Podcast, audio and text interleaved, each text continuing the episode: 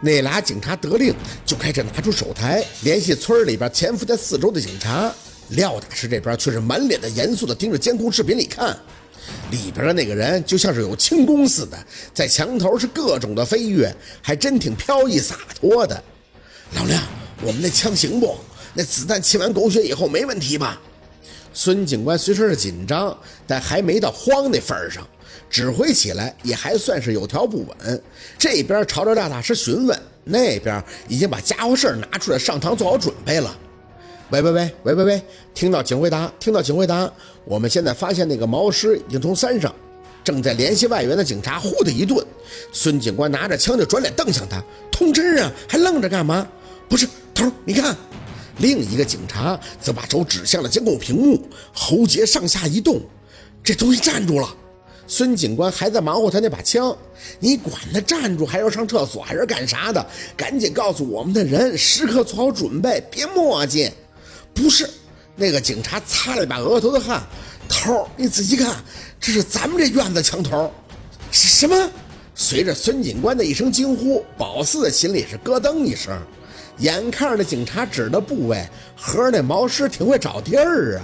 这套路跟他们之前一样，这不就是掏老巢吗？孙警官看了监控画面一眼以后，嘴里就骂了一声，几步就很快走到了门口，弯腰对着院子里一瞅。身体随即就是一僵，就在院门的墙边站着呢。这他妈真是不把咱们放眼里了啊！说完就忙不迭地锁住房门，回头吐出一口气，强憋着自己淡定。那个小李，你继续通知村长，让他们在喇叭里边通知村民，大家不要随便出门，就是去院子都不行。叫小李的警察满眼都是压制的害怕。那咱们的人呢？出警吗？出什么出啊！孙警官这时候终于让宝四看到了几分领导的风范，让他们在自己的地方做好准备就行了，不要轻举妄动。平常子弹对他没用，出事儿的一个小王还是小严我就受够了。你们谁都不许再出事儿了。小李点头，好，我现在就通知下去。说着，他就把手台拿到了一旁，开始围围起来，下达孙警官的指令。廖大师脸上的肥肉也开始紧绷，清了一下嗓子，走到孙警官旁边。我来吧，你身体不行，别动了。孙警官的双手持枪，表情异常的严肃。我这枪里边子弹，按你说过的法子，用那黑狗血泡过了，肯定有用。我来就行。这种男人骨子里的帅气马上就出来了。不能这么上！宝四伸手拦住廖大师，这还没过夜呢。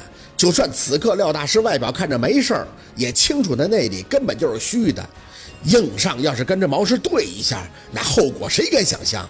再者说那黑狗血，单凭一个黑狗血，只是会让毛师疼，硬干没有用。我的墨汁呢？我要的东西呢？屋里的人无一不开始紧张。宝四能想到的就是墨斗线，但是现在的墨他还没射呢。孙哥，我要的东西赶紧给我呀！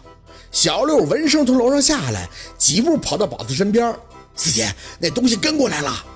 宝四点了一下头，眼睛还看着孙警官。那东西有用的。孙警官愣了一下，看向那个盯着监控的警察。我下午不让你去买了吗？你放哪儿了？就是那个墨汁、棉线啥的。那小警察有几分六神无主。买买买的什么墨墨墨墨汁儿？哦哦哦，那个我买完了，我放楼上你的卧室了。我以为，愣着干啥呀？去拿呀！宝四急了。这时候也顾不上什么态度不态度了，且看那个警察跌跌撞撞的上楼，这边就传出啪嚓一声。与此同时，两条大毛胳膊对着客厅破碎的窗户玻璃就插进来了。这边的外窗不像是城里那种做的全包防护网栏，那为了防贼，恨不得把自己房子窗户像笼子一般给罩起来。农村这种小楼也只有竖条状的不锈钢护栏，这倒是给毛师提供了方便。长指甲对着窗户玻璃一穿，玻璃破碎的同时，俩胳膊也就进来了。惊悚的让宝四他们一时间都愣在那里，只顾着看那俩毛胳膊了。你还想进来？率先发威的就是孙警官，他特有魄力的几步朝着窗口奔去，三秒之内对准那毛师，砰的就是一声。说真的。之前他所有不好的印象都在瞬间推翻了，感觉他周身就笼罩着一个字：帅。啊！毛师叫的声音都变了，隔着破碎的窗户，清楚地看到那毛尸被孙警官的子弹打的后弹，那种失重脱线感，终于在别人的身上看到了。他就像是个球一样，嘿，走你！就这么张牙舞爪的嚎叫着，面对着屋里的人，退着飞出去了。各位村民请注意，有不明物体已经入村，大家一定要锁好门窗，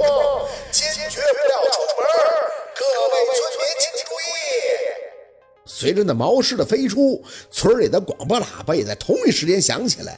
孙警官却转身看着宝四他们，一脸的兴奋：“嘿嘿，我给他打飞了是吧？我是不是给打飞了？老廖，你这黑狗血浸泡的子弹真有用！嘿，我太他妈帅了！”廖大师看着他嘴角轻笑，眼底却是细微的无语。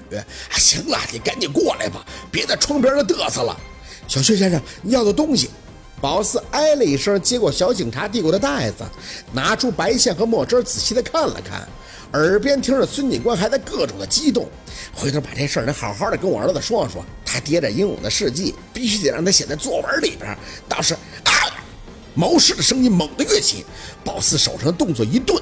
再抬眼，就看着毛师的手直接撕向了孙警官的后背，嗷！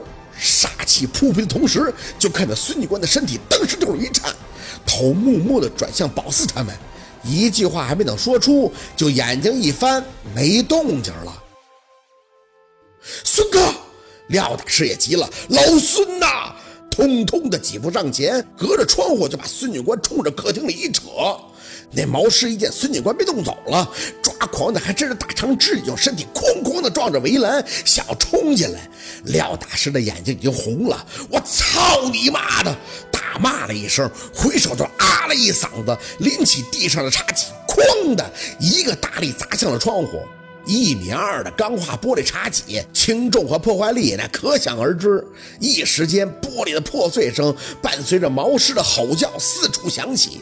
不知道是不是那茶几崩出的玻璃碴子扎到了毛师最嫩的眼睛，所以他叫得异常的发狂。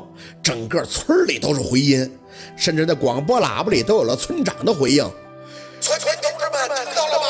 不明物体已经开始嚎叫，大家一定要注意安全。警察同志为了我们的安全，正在和他殊死搏斗。我们不要给警察同志添乱，千万不要进院子，锁好门窗锁好门窗。”好，今天的故事就到这里，感谢您的收听。喜欢听白好故事更加精彩，咱们明天见。